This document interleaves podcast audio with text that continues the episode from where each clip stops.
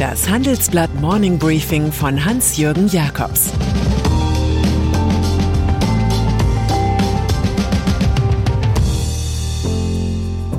Guten Morgen allerseits.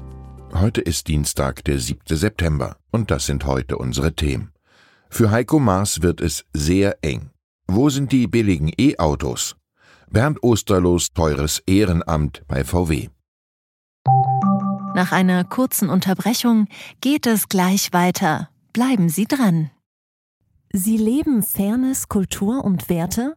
Zeigen Sie Ihr Engagement als Arbeitgeber und werden Sie Teil der Fair Company Initiative. Mit der Fair Company Initiative zeichnet das Handelsblatt Unternehmen aus, die insbesondere Berufseinsteigern und Young Professionals ein faires, attraktives Arbeitsumfeld bieten.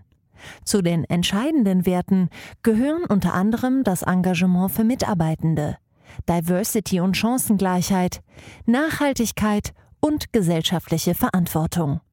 Erfahren Sie jetzt mehr unter faircompany.de.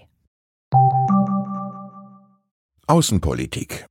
Einfach als Krisenmanager weitermachen, die Empörung über das Afghanistan-Desaster der zu späten, überhasteten Evakuierung aussitzen. So ähnlich mag Außenminister Heiko Maas sich das gedacht haben. In der gestrigen Sondersitzung des Auswärtigen Ausschusses wurde klar, eine solche Strategie geht nicht mehr auf. Der Spiegel hat einen geheimen Drahtbericht aus der deutschen Botschaft in den USA publik gemacht, der es in sich hat. Danach warnte Botschafterin Emily Haber nach einem Gespräch mit dem CIA-Chef schon am 6. August, anderthalb Wochen vor dem Fall Kabuls, vor einem Saigon-Szenario. Die afghanische Regierung könnte schneller als gedacht kollabieren, schrieb sie, die Notfallpläne für die deutsche Botschaft in Afghanistan müssten aktiviert werden. Nichts passierte. Das sei einer von vielen Drahtberichten gewesen, nur eben mit besonders düsterem Tenor ließ sich der SPD-Politiker im Ausschuss aus. Die Veröffentlichung der Geheimsache so Maß werde nachhaltigen Schaden verursachen. Vielleicht ist damit seine eigene politische Karriere gemeint. Automobil. Mit Modellen wie dem Käfer wurde das Auto zum Bürgerhit im Wirtschaftswunder Deutschland. Wenn jetzt mit der Elektromobilität eine neue Phase beginnt, fehlen zunächst einmal solche Käfermomente.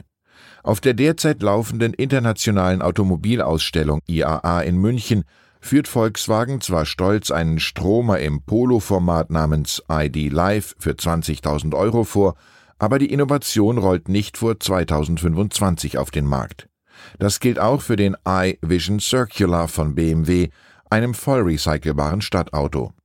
Noch sind die Batteriezellen so teuer, dass sich nur hochpreisige Modelle rentieren, analysiert unsere Titelgeschichte. Stefan Bratzel, Professor am Center of Automotive Management, resoniert über das Dilemma. Für den Klimaschutz ist der elektrische Kleinwagen ideal, aber 2025 ist eigentlich zu spät. Volkswagen. Von Mark Twain ist der Sinnspruch bekannt, jeder Mensch ist ein Mond und hat eine dunkle Seite, die er niemandem zeigt. So sieht das auch die Braunschweiger Staatsanwaltschaft am Beispiel des langjährigen VW-Betriebsrats Bernd Osterloh und klagt von heute an gegen vier ehemalige und aktive Personalmanager des Autokonzerns vor dem Landgericht wegen des Verdachts auf Untreue. 29 potenzielle Straftaten zwischen 2011 und 2016 listet die uns vorliegende Anklageschrift auf. Knapp 3.130.000 Euro soll der Arbeiterführer, der zugleich Manager war, mehr erhalten haben, als ihm zustand.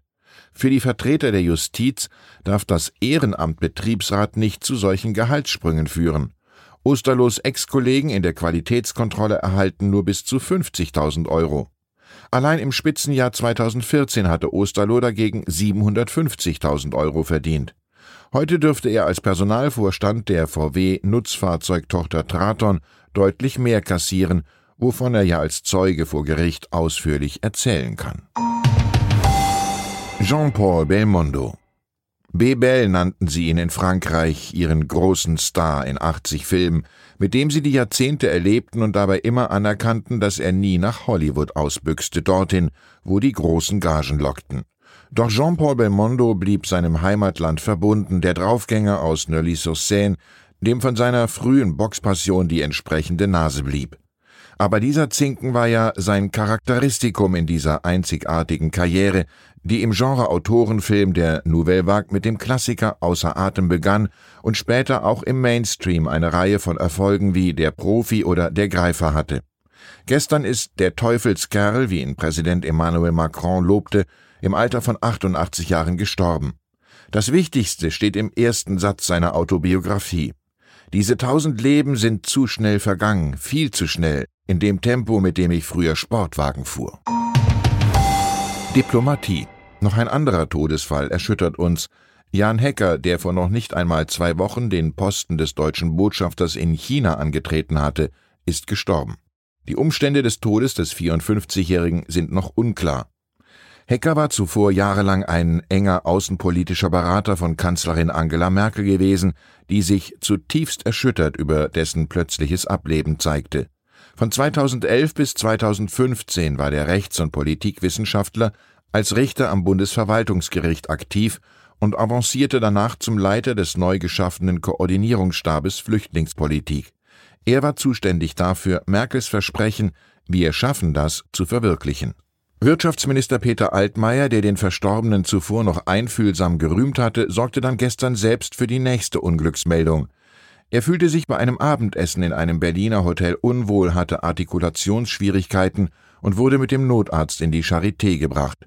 Der 63-jährige CDU-Politiker hat sich im Bundestagswahlkampf als Kandidat im saarländischen Wahlkreis Saarlouis sehr engagiert.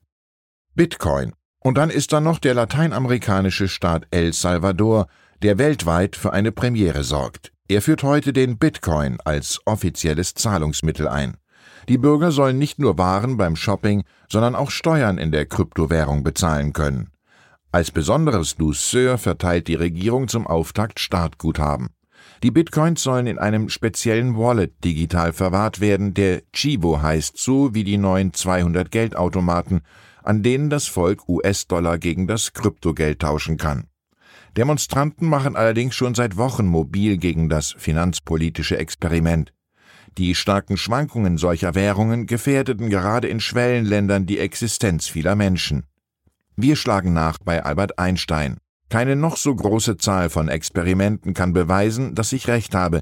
Ein einziges Experiment kann beweisen, dass ich Unrecht habe. Ich wünsche Ihnen einen erfolgreichen Tag, an dem Sie einiges beweisen können. Es grüßt Sie herzlich Ihr Hans-Jürgen Jakobs. Das war das Handelsblatt Morning Briefing von Hans-Jürgen Jakobs, gesprochen von Peter Hofmann. Die Welt steht vor gewaltigen Herausforderungen. Zum einen die Energiewende voranzutreiben und gleichzeitig den Klimawandel einzudämmen. Und auch der Energieträger Wasserstoff gewinnt weltweit immer mehr an Bedeutung. Doch wie geht es weiter? Erfahren Sie mehr auf dem Handelsblatt Wasserstoffgipfel 2024 am 12. und 13. Juni in Essen. Infos unter handelsblatt-wasserstoffgipfel.de. Mit dem Vorteilscode Wasserstoff 2024 erhalten Sie einen Rabatt von 15% auf die Tickets.